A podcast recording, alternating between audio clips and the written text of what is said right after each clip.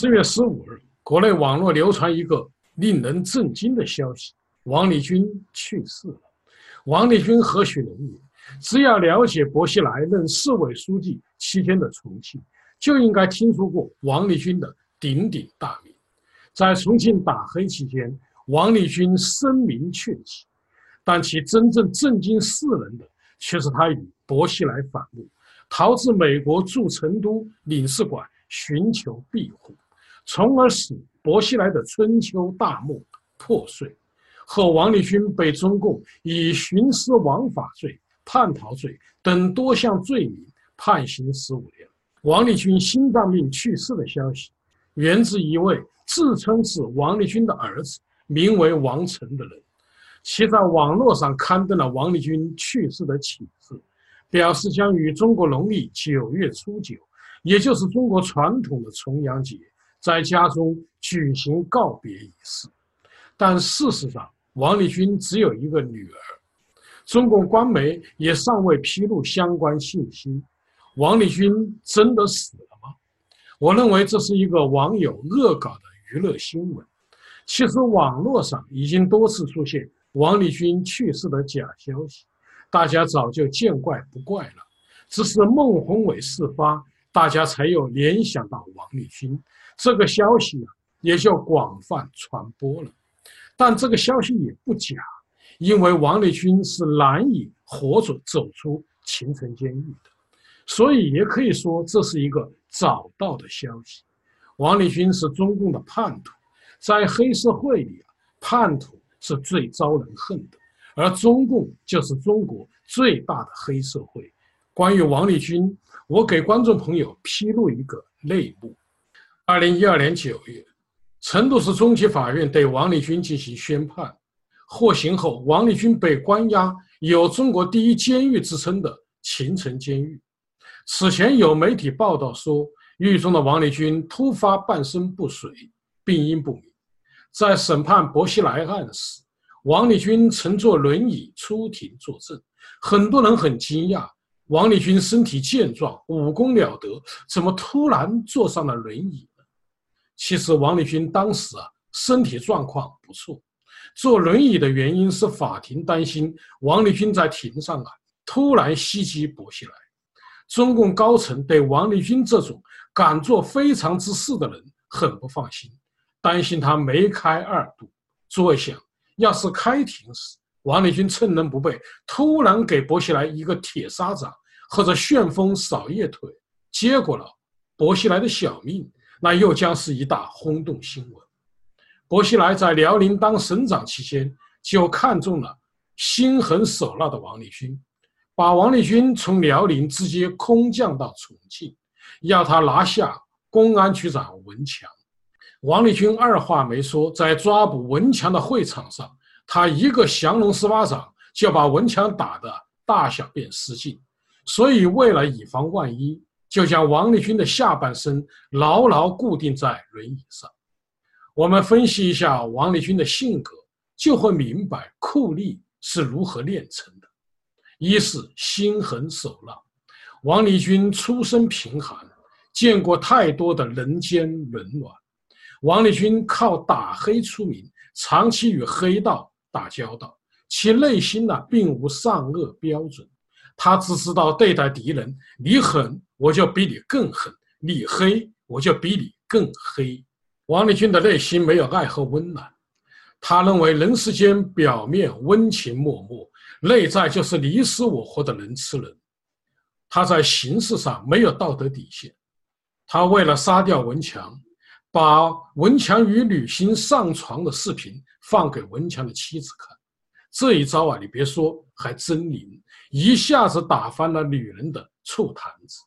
文强的妻子顿时怒从心头起，恶从胆边生，睁开眉下眼，咬碎口中牙，恨不得把负心的文强给吃了。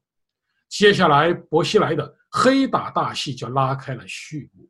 薄熙来把重庆民营企业家老板啊理了个富豪榜，让王立军逐个打成黑社会的头目。没收财产充公，可怜这些土豪们哪见过这阵势？上老虎凳的上老虎凳，灌辣椒水的灌辣椒水，只打得哭爹喊娘。龚刚模被吊打的大小便失禁，跌在地板上。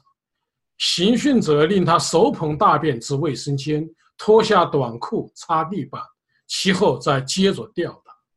黑打期间，重庆至少没收了两百亿人民币民营企业家资产，包括李强的十亿，陈明亮约三十亿，王能约二十亿，彭志明约八十亿，李俊约六十亿等。但这些财产至今去向成谜，二是没有安全感。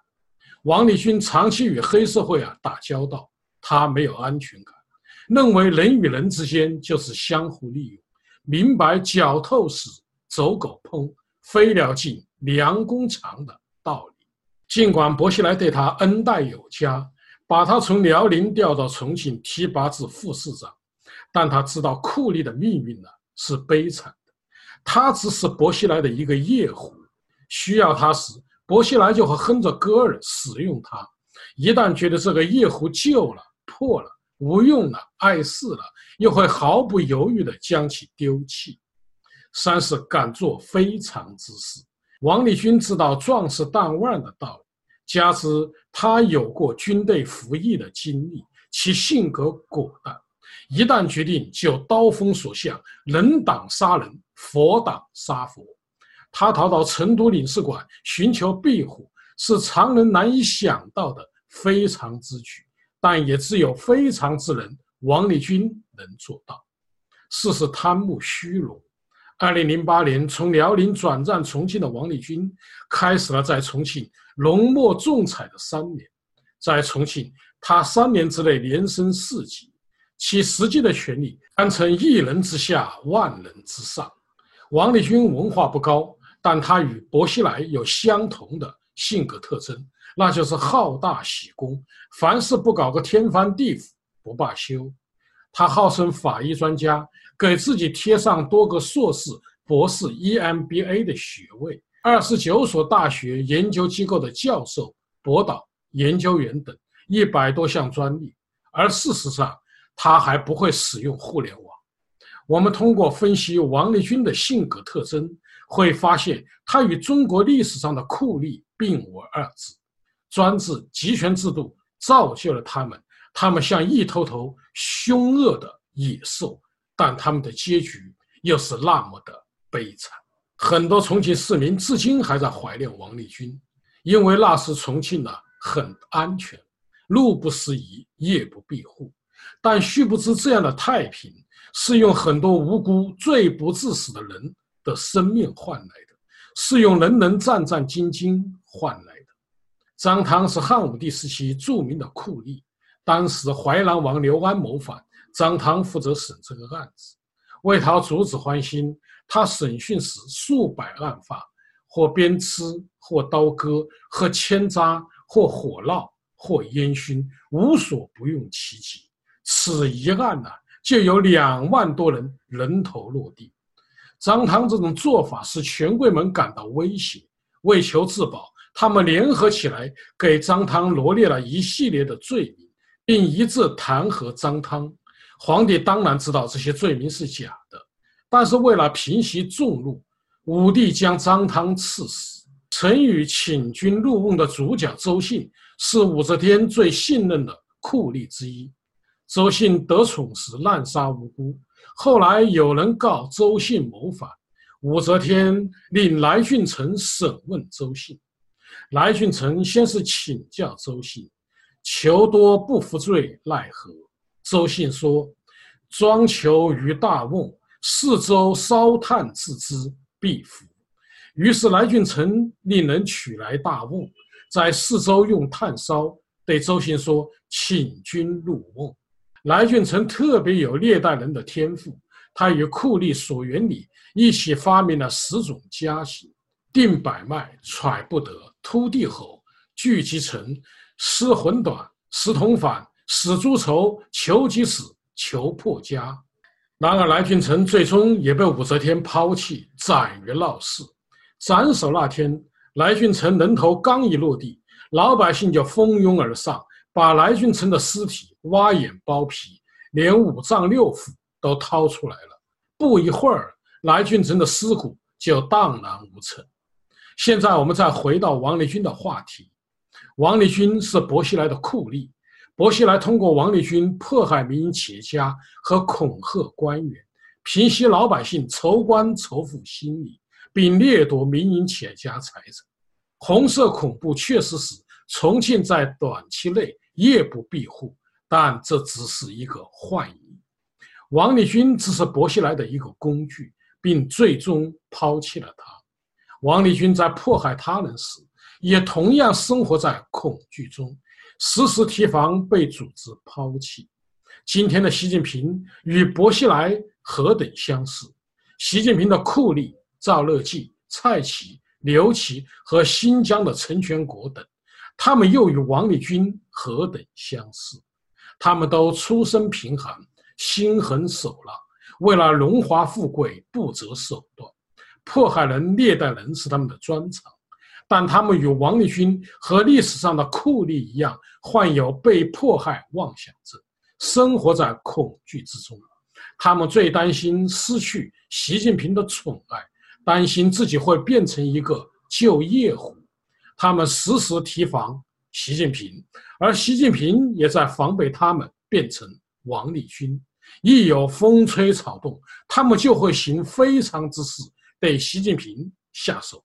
历史学家吴思先生认为，中国一直是官家主义文化，在官家主义社会里，只要能够升官，什么坏事都可以干。官家主义文化必然衍生出酷吏文化。中国要走出酷吏文化，必须走出官家主义文化。唯一的出路就是建立宪政民主制度，让残酷的权力斗争变成公平竞争的政治游戏。谁是习近平身边的王立军？答案并不复杂，那就是习近平宠爱的酷吏和佞臣。好，各位观众朋友，今天的节目到此，感谢您的收看。